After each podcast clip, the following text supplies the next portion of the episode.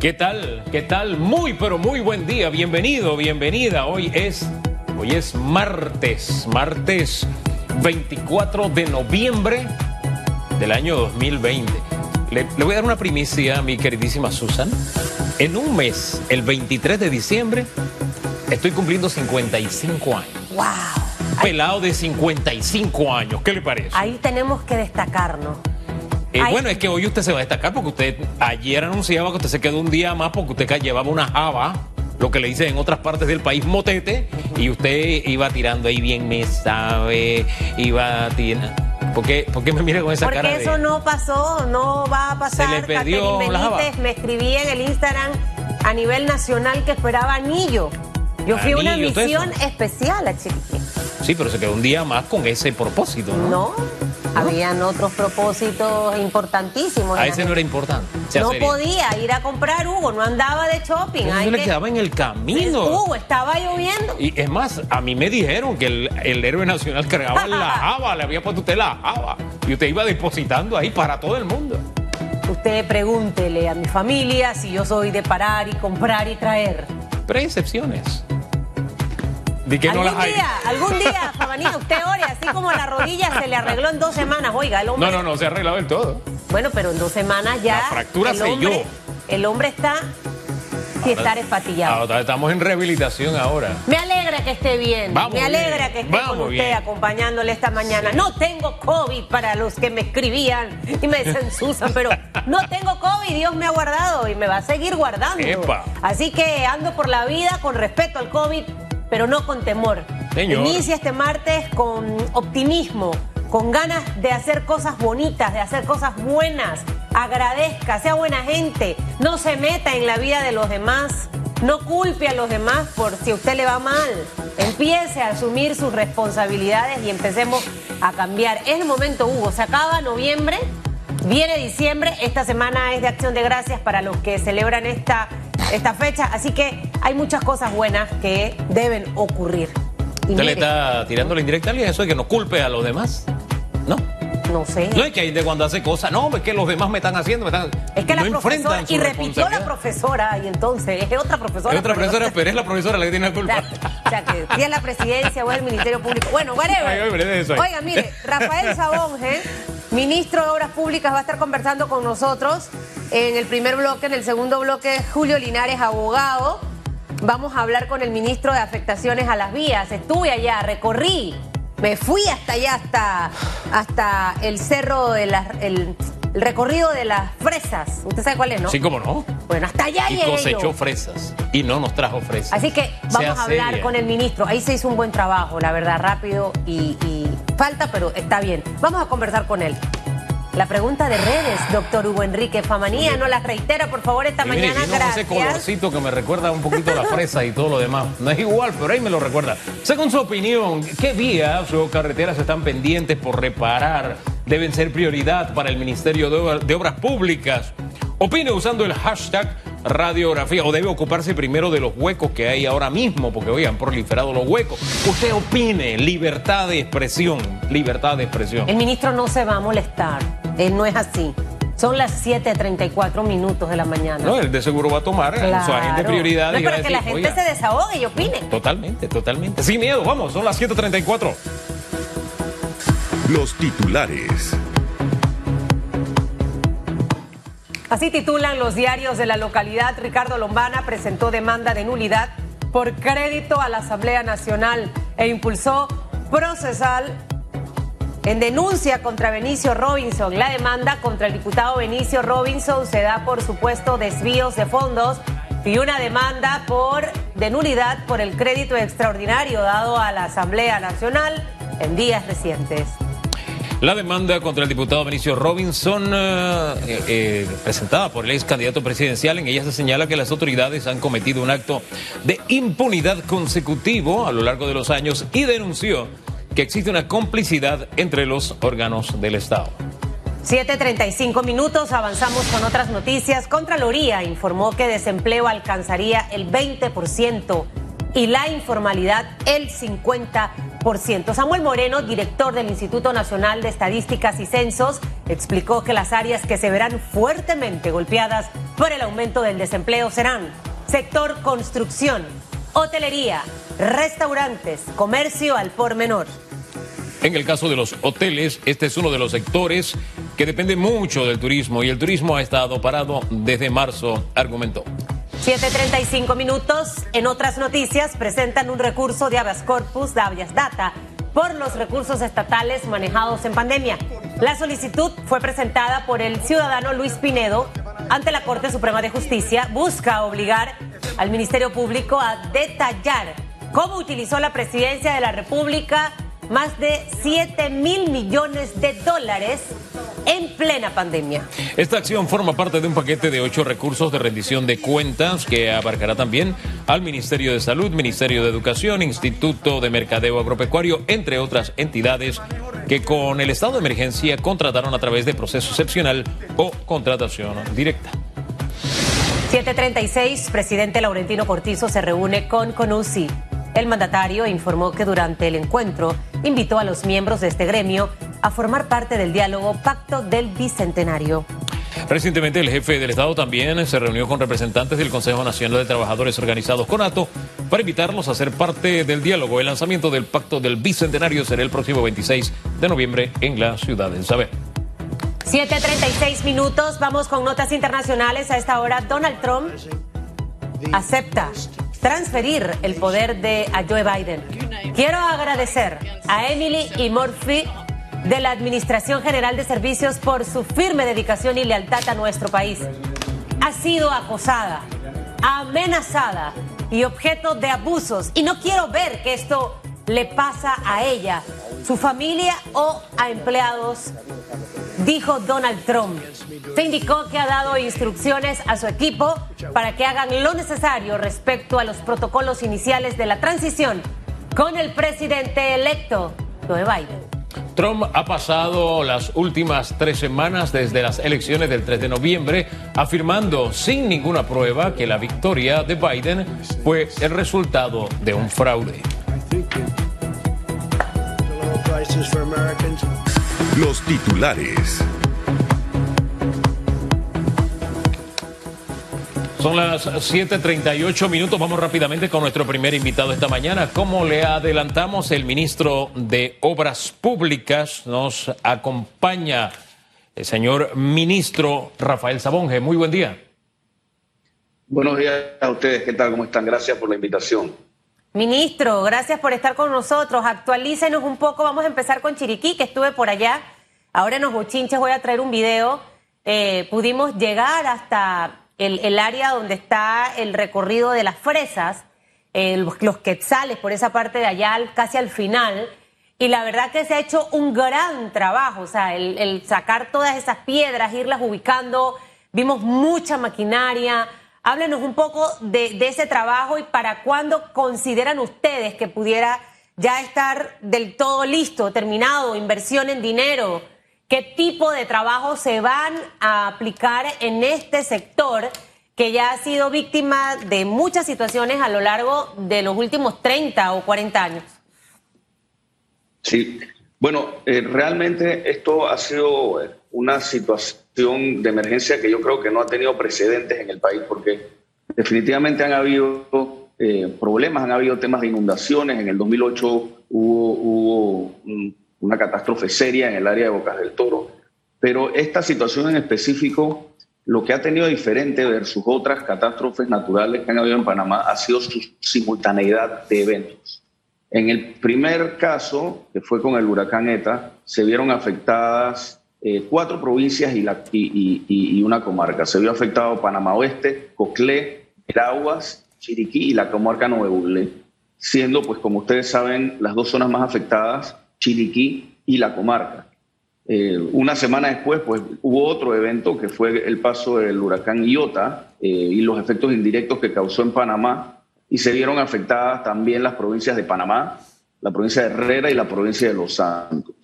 Nosotros originalmente habíamos contabilizado a, dos días o tres días de que se diera el primer evento de los deslizamientos, que fue el más el, más contundente en el área de tierras altas, habíamos contabilizado 58 zonas críticas. Al día de hoy, ese, ese conteo ya va por 133 zonas críticas. Cuando digo una zona crítica, una zona crítica es un lugar en donde además hay un número plural de deslizamientos. Tú estuviste allá, Susana Elizabeth, y por ejemplo la carretera que va de Volcán a Río Sereno, que nosotros la tenemos contada como una zona crítica, tuvo 36 deslizamientos y deslizamientos eh, muy fuertes, o sea, cerros eh, de, gran tamaño que, perdieron su estabilidad por la cantidad de lluvia que cayó en poco tiempo, que para que tengamos una idea, para que tengamos una idea, en, entre, en esos cuatro días llovió la misma cantidad de lo que llueve normalmente en todo el mes de noviembre. En el mes, en el día 4, que fue el día de mayor eh, cantidad de lluvia y, y, sostenida en el tiempo, porque eh, estuvo lloviendo por más de 16 horas en, tierras altas. En, el área de Punta, de, en el área de Cerro Punta se contabilizó una cantidad de agua que usualmente eh, cae en unos 15 días en ese, en ese lugar. Entonces, pues los suelos se saturaron llegaron a un nivel de saturación eh, muy alto y entonces se dieron estos deslaves, pero, pero que se dieron en, situaciones simultáneas, como lo dije, y esto fue el, problema real, porque tuvimos que atacar muchos lugares al mismo tiempo, siempre con la premisa, que fue lo que nos indicó el presidente, de que teníamos que abrir las vías en primera instancia para asegurarnos pues que la ayuda y los equipos de rescate pudiesen llegar a, a estas áreas afectadas. También y también definitivamente que se mantuviera la, cadena de suministro para evitar especulación en el precio de los alimentos. En el área de Cerro Punta, esta vía principal que va de Bambito a Cerro Punta se abrió en las primeras 48 horas. En Río Sereno fueron cuatro días. Hay un punto crítico muy importante que es la carretera que comunica Hualaca con Chiriquí Grande. Eh, eso se está trabajando todavía, pero se abrió una, una carretera accesoria, un acceso por el área de Chiriquicito, de manera que pudiesen pasar vehículos livianos y, e incluso hasta pickups con algo de carga. Eh, nosotros esperamos que en los próximos días ya se abra el acceso temporal en el área de Hornito eh, para que pueda pasar algo de equipo más, eh, digamos, más pesado y también en el área de, la comarca estamos trabajando fuertemente. El área de la comarca, pues realmente fue una de las zonas más afectadas y eh, a esto se suma también que en, el área comarcal, pues hay comunidades que de por sí ya están en sitios que son de muy difícil acceso. Eh, pero allá entramos fuertemente desde el principio. De hecho, el presidente estuvo el viernes pasado allá, también llevándoles buenas noticias, eh, porque en situaciones como esta, sobre todo, eh, es necesario pues, que la gente sienta la presencia del Estado. Y el presidente estuvo allá demostrándole su compromiso a, los hermanos comarcales. Eh, se estuvo llevando soluciones, se, llevó, se llevaron 20 pick-ups 4x4 para fortalecer a las instituciones, se llevó una retroexcavadora, se llevó un camión volquete, se llevó un bus de 30 pasajeros, eh, se llevaron cinco lanchas también con cinco motores fuera de borda Em, eh, y, además se anunció también la orden de proceder del proyecto de, eh, del proyecto de Chumico Altotólica a Guayabito, que es una inversión de, un, de 15.2 millones de dólares, una carretera de 20 kilómetros que va a beneficiar a 30 mil familias. Así que eh, dentro de todo, dentro de los problemas que ha causado esta crisis climática, pues eh, hemos de todas formas tratado pues, de llevar estas soluciones concretas a estas comunidades que han quedado eh, inaccesibles producto de eh, en las inclemencias del Señor ministro, si, se fija, le hemos dado el tiempo para que usted explique en detalle de una radiografía completa, un bosquejo completo, porque yo soy de tierras altas y tenemos que aceptar que Wow, el impacto climatológico en esta, en esta oportunidad fue mayor que en otras ocasiones. Y la respuesta también ha sido eh, evidente, evidente. Cuando abrieron el camino a los pozos el viernes, yo, yo saltaba de contento en la distancia porque no es un camino fácil, porque se tuvo que desplegar mucha, pero, pero, pero mucho personal, mucha maquinaria, etcétera. Y uno que conoce el lugar, uno dice, wow, lo lograron, qué bueno. Y uno va allí viviendo esto con las diferentes poblaciones. Pero y, ahí vienen entonces las dos interrogantes. A mí lo que me preocupa es lo siguiente. Uno, en ocasiones anteriores, siendo menor el impacto, pasaban dos, tres años y usted todavía entraba a algunas vías y estaban los tanques porque eso estaba en reparación. Me refiero a estos tanques que ponen como señalización en las vías. Es decir, había áreas críticas que ahí quedaban olvidadas. ¿Ustedes tienen una meta en tiempo para que eh, no vuelva a pasar lo mismo? Y segundo, se destinó en primera instancia 100 millones de dólares para enfrentar todos los, embates de, esta, de estos fenómenos. ¿Serán suficientes? ¿Se va a requerir más? Son dos preguntas, ministro. Sí, eh, bueno, lo primero, también eh, es importante lo que dices, ¿no? Nosotros primero abrimos las vías principales y ahora estamos entrando en los, en los, caminos de producción, que en Tierras Altas son muy importantes, el que mencionaste, el de los pozos, también la circunvalación de Río Sereno, Santa Piedra Candela, Santa Clara, el camino de Alto Los Tribaldos, el camino de la Amenaza, eh, son caminos de producción importantes que hemos despejado. Esta es la primera etapa la fase de rehabilitación en la cual nosotros estamos enfocados en eh, eh, que, la comunicación terrestre se pueda habilitar. Después de esto viene la fase de reconstrucción, pero ambas fases son, están dentro del estado de emergencia. Este estado de emergencia dura hasta el 30 de marzo del 2021. Nosotros en esta primera fase, para rehabilitar estos 133 puntos críticos, eh, hemos destinado 26 millones de dólares que cubren básicamente todos los trabajos que se están haciendo en esta primera fase. Luego viene la fase de reconstrucción. En la fase de reconstrucción pues vamos a tener que estabilizar eh, algunos de estos taludes que quedaron inestables, vamos a tener que hacer banquetas, en algunos casos tendremos que reforzarlos. Eh, y, para esta fase nosotros tenemos estimado que pueden ser otros 20 millones de dólares. En total, el estimado que tenemos de costo de, la reparación, reestructuración, eh, reconstrucción de, todos estos 133 zonas críticas que se han dado en el país ronda los 45 millones de dólares. En este momento estamos trabajando con 15 empresas contratistas. Eso probablemente vaya a crecer porque de nuevo lo que queremos es abordar todos los puntos al mismo tiempo de manera que los trabajos pues, se puedan dar de una forma expedita. Y en este momento se, han homologado precios de horas máquinas de esas 15 empresas contratistas, pues para que los valores sean similares en todos los puntos. Obviamente, los montos de traslado eh, difieren un poco también, dependiendo de, qué tan lejos estén los lugares que se están tratando o no. ¿no? Me, me, me, me encanta escuchar el desglose porque es lo que nos toca como funcionarios públicos de dar esa rendición. Hablamos de muchos millones de dólares. Yo no soy de tierras altas como Hugo, pero soy chiricana y cada vez que voy a Chiriquí, dentro de mi tour tiene que estar el área de Volcán y Cerro Punta.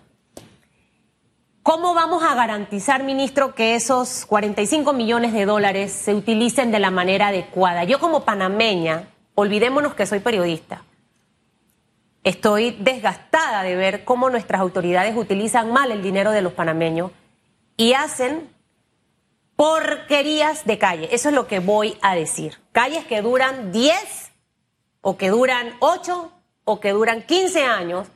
Panamá es un país que no se merece eso. Nosotros los panameños nos merecemos eh, vías de comunicación de nivel y en ese lugar específico, en el área de Tierras Altas, hablo también en el área de Bocas del Toro, ¿cuántas veces hemos tenido que como periodistas repetir la misma historia?